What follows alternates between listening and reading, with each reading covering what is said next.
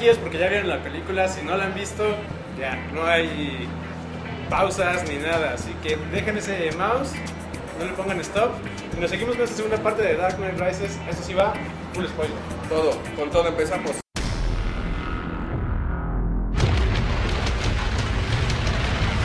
So you know about him? Of course.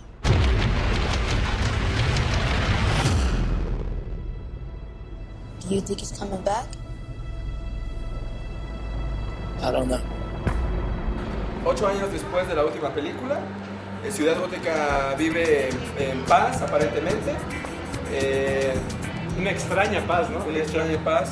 Eh, Bruce Wayne está retirado de Batman porque es un prófugo de la justicia. Está herido, usa bastón, que de hecho se me hace eh, chido los detalles, como cómo está, ¿no? Así como acabadón.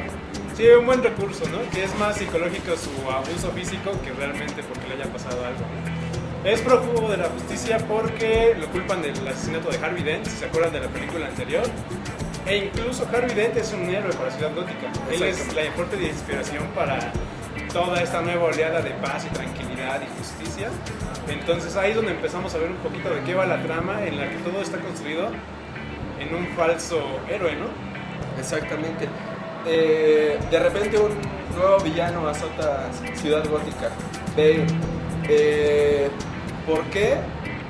Ahí es donde surge toda la trama, ¿no? Donde está el, el tubétano. Sí, realmente nunca te das cuenta de por qué llega Bane a Ciudad Gótica, como que dices, es demasiado malo y sus intenciones no son muy claras que digamos. Entonces, ah, es precisamente aquí como dices, ¿no? Eso es lo que hay que descubrir. La presentación de Bane me la dio un buen. O Sí. sea, esa cuestión de como de religioso radical, ¿no? En la que incluso le dice a uno de esos este, compinches, ¿no? Ya van saliendo del avión y le dice, no, pues tú aguanta, ¿dónde vas? Dice, pues ya va a explotar. Dice, es que necesitamos que haya restos, ¿no? Aquí. Y se queda así de, ah, pues órale, o sea, se sacrifica por la logia, por la creencia, por lo que sea donde están. Y eso es el primer punto de muchos en los que ya sientes el, ¡ay, nanita! Prim- los primeros seis minutos de la película ya le lo ponen como una película espectacular con un nudo en la garganta y un nudo en la panza de qué va a pasar, este tipo qué, qué onda con Batman, dónde está, Eh, híjole, llega Ben y pone a Ciudad Gótica de cabeza.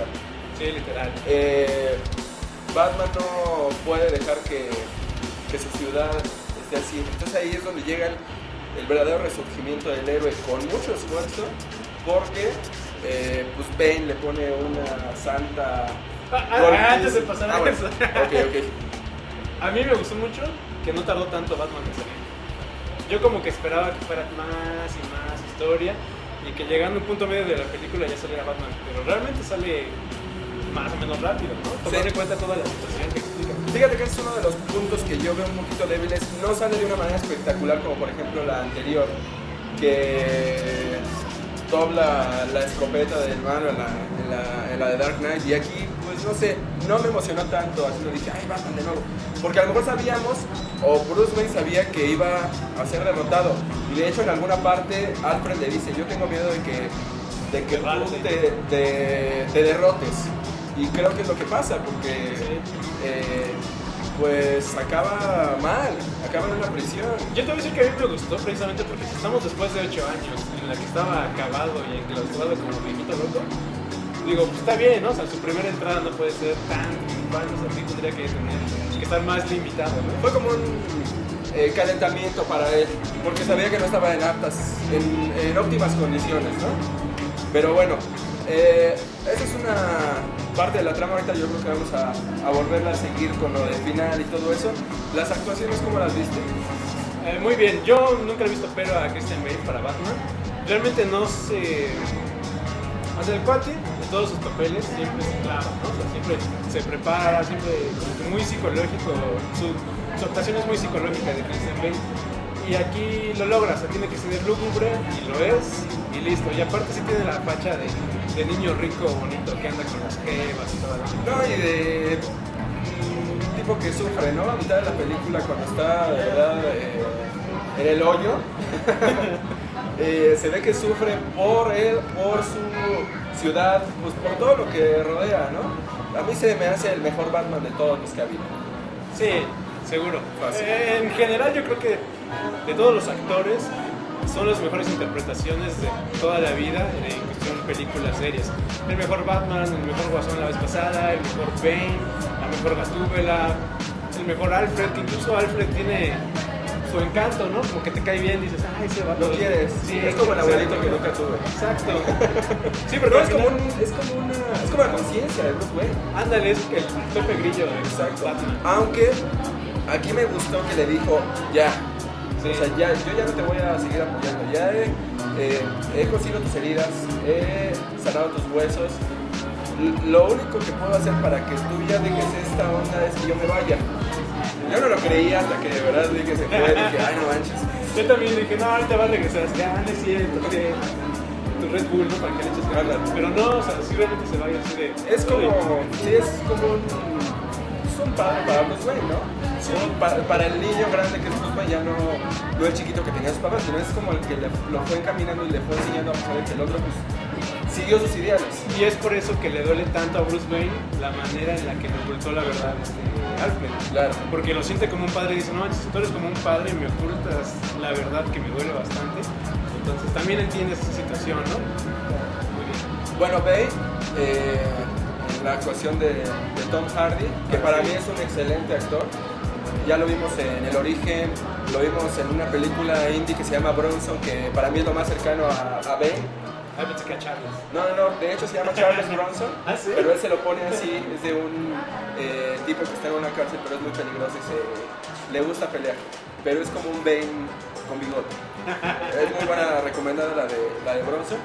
Eh, yo no tenía dudas respecto a él en cuanto a su actuación, aunque no sabía qué esperar de este Bane. Como decíamos en las bambalinas, eh, la vez pasada nos, como que se burlaron de nosotros, ¿no? Al mostrar un Bane un poco torpe y, y sin chiste. Era un Bane gorila, de Exacto. Ungo, ungo. No, Bane. Y ahora es un tipo inteligente, un tipo fuerte y un tipo que manipula, que es líder, que tiene a su ejército y lo mueve, que psicológicamente aplasta a Ciudad Gótica, muy aparte de que aplasta la ciudad eh, forma literal, la aplasta psicológicamente y lo logra y hasta te inculca miedo, ¿no? Ya cuando sale, si dices, ay, ahora qué va a hacer este cuate, ¿no? Y aparte, o lo que a mí más me gustó y que se me hizo eh, así, me dio ñaña- ñañaras, eh, rompe el arma de Bruce Wayne y su cuerpo.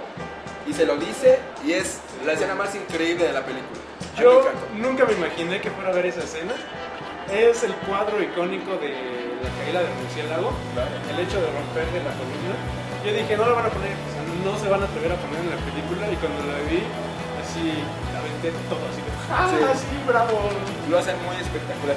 Aunque no le rompe la columna. Yo creo que por ondas de, De guion. de guion, o Sí. etcétera, pero se ve increíble. Y esa parte de la golpiza que le pone Bane a Batman y que lo- le rompe hasta la máscara es de los puntos más fuertes de la película. Me encantó. Me encantó que creo que ya sabíamos todos lo que le iba a hacer, ¿no? Por los Ajá. trailers y eso, Sí. pero, pero yo también, o sea, sentí eh, algo especial al ver esa escena de cómo le, le, le va diciendo cosas y lo, lo, lo rompe completamente. Y es que le ganan todos los sentidos, ¿no? Batman apaga las luces diciendo, ah, ahora sí te voy a ganar, ¿no? Porque yo soy el amo de, las, de la oscuridad. Y Bane le dice, no, o sea, tú aprendiste a maestrar la oscuridad, pero yo soy la oscuridad. Eso está bien chido. Entonces sí dices, ah, Punto también muy importante de Bane, la voz. Impone, Sí. cuando la ven en el cine, híjole, la voz retumba. que sí se la cambiaron, ¿no? Sí. En los primeros trailers se escuchó, Sí, como que no se entendía. Y le decía, ah, Sí, que yo no tenía miedo porque obviamente le iba a ver subtitulada, ¿verdad? Pero pues hubo muchas quejas y así de, de, de la voz que no se entendía mucho para los gringos, entonces la cambiaron, pero para mí está increíble. Sí. O sea, lo, le levantaron muy bien los graves y el efecto como de eco, híjole, a mí me, me dio como que miedito desde la primera vez que lo escuché, dije, wow, Sí, este tipo sé que va a ser algo grande y lo hizo. No, y como dices, la de Tom Hardy se la rifó en la caracterización, porque incluso la posición de agarrarse aquí en la chamarra y cada que va a hacer algo malo o fuerte se agarra aquí, es como que su sello, ¿no? Su trademark. El, acento, el acento de voces es bien increíble. Para mí el mejor que tampoco tenía mucho que competir, ¿verdad? Pero Sí. lo hizo muy bien y no puede haber otro actor que lo haya hecho. Excepto. Catwoman, Ah, Mira, te voy a decir, Catwoman, aparte de que me gustó la actuación y todo eso, me gustó ver las orejitas de Catwoman, pero que no se vieran de Sí, que no fuera, me voy a poner una orejitas de gatita porque soy youtubela. No, que fuera de cierta manera justificado con un gadget. ¿No? Eso puede ser amado o odiado, ¿no? Depende, porque a lo mejor todos lo querían ver con su máscara, con que, que ella misma hubiera hecho su traje, no sé, el origen más eh, apegado al cómic, ¿no? Pero en este caso, eh, creo que funciona bastante bien porque te la pintan como una ladrona muy inteligente y que persigue un, un, un fin para ella, ¿no? Eso también, o sea... Un fin hasta válido, ¿no? Claro. Hasta dices, ah, qué chido. Claro. Eh, creo que es muy buena actuación. Ya se quitó para mí a Haraway la, la pinta de niña buena, y de bonita y todo. Para mí es una muy buena actriz. Y la vamos a ver también en Los Miserables este año. Ah, sale ahí también. Sí. Y canta muy bien.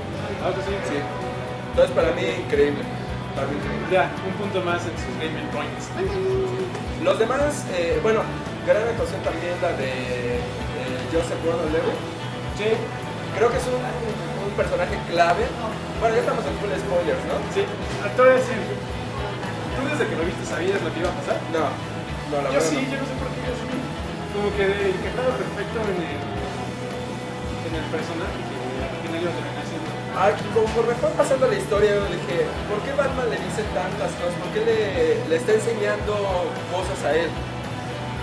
Ya al final que te da a entender el director que puede ser el siguiente Batman o el Robin, eh, dices, bueno, a mí, a mí sí me gustó, aunque no, no me gustó que haya acabado con la escena de Robin así, así bien de la no sé. Ah, porque, yo creo que porque sientes que está quitando un poco la parte del Batman que tanto te gustó. Porque Sí. de hecho a mí me gustó muchísimo.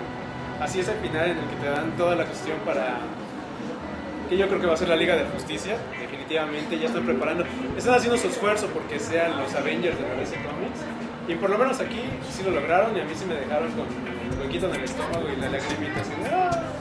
Pues o- ojalá, yo digo que haría un, un Robin muy decente. Sí. Buen actor. Los demás, tanto Alfred como eh, Miranda Tate, como Lu- Lucius Fox, igual en sus papeles increíbles, no hay falla con ellos, ¿no? Sí. La que podríamos tener unos ciertos tropiezos es de Mario Cotilar, que es la que hace a Miranda Tate o a Talia al. Eh, a veces no le creemos No. su actuación, ¿no? Creo que no hay más que agregar. No, creo que ya desmenuzamos eh, lo más posible. ¿Qué se espera de Batman? Ahorita yo creo que ya, ya, Christopher Nolan dijo, hasta aquí. Y lo más que podemos esperar es realmente una liga de. Claro. Eh, híjole, en Hollywood todo es con dinero. Yo creo que si en algún momento a Christopher Nolan le, le muestra una montaña de dinero, podría ser, o podría ser una eh, sin Batman, pero a lo mejor un poco apegado a toda esta mitología que tiene, ¿no? Eh, yo- Nightwing. Ándale. No, e incluso por ejemplo, cuando salió la, la de Dark Knight, decían, no, pues quítale a Batman y ponle a un policía y quita al guasón y ponle un tipo sin maquillaje y es una película policíaca, ¿no? Sí. Entonces a lo, podría ser algo así, ¿no? Yo digo que si lo hace tenemos que esperar unos 5 años, ¿no? Es un buen cue para Superman. Claro. Si no han visto el tráiler de Superman, eh, búsquenlo este, en YouTube. Son segundos, pero se ve toda la caracteris- las características de Christopher Nolan, ¿no? Claro, un poco más realista, la fotografía, un poco dramático, todas la- las intenciones, ¿no? Eh, hacer más humano a Clark Kent porque no te lo muestran siendo superhéroe, sino es el humano pescador. Así Pero como que bueno. se está ganando la vida. ¿no? Pero bueno, Batman, la película de superhéroes del 2012, ¿estás de acuerdo? Vean su expresión de frustración. Eh, a la par de Avengers, efectivamente. Ok, no concuerdo con él, pero está bien. Para mí es la película de superhéroes del año y cierra espectacularmente la trilogía. Eh, no me gusta compararlas con las anteriores de la trilogía de Christopher Nolan, pero creo que es espectacular y está al nivel de, de las tres. ¿Sabes qué sentí? Que era como una peliculota. Sea, el Batman Begins sí era como una buena introducción y de hecho fue hasta lenta. Pero todo eso lo veo como una introducción. Eh, Dark Knight se ve como todo el cuerpo de la película, donde hay mucha acción, hay más trama. Y esta Dark Knight Rises sí la siento como el final de toda la película. Entonces, la misma historia te, te hace amarrar desde el principio. Yo así lo veo, por eso yo también no la quiero comparar. A nivel de entretenimiento podríamos poner un orden entre las dos películas, pero en general si te avientas un maratón de las tres películas seguidas, es como si vieras una gran película.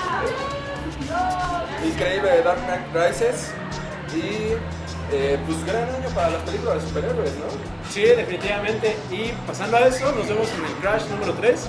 Vamos a platicar de las tres películas. De lo, de lo mejor de superhéroes este año, que bueno, los, los blockbusters, ¿no? Del Sí. verano.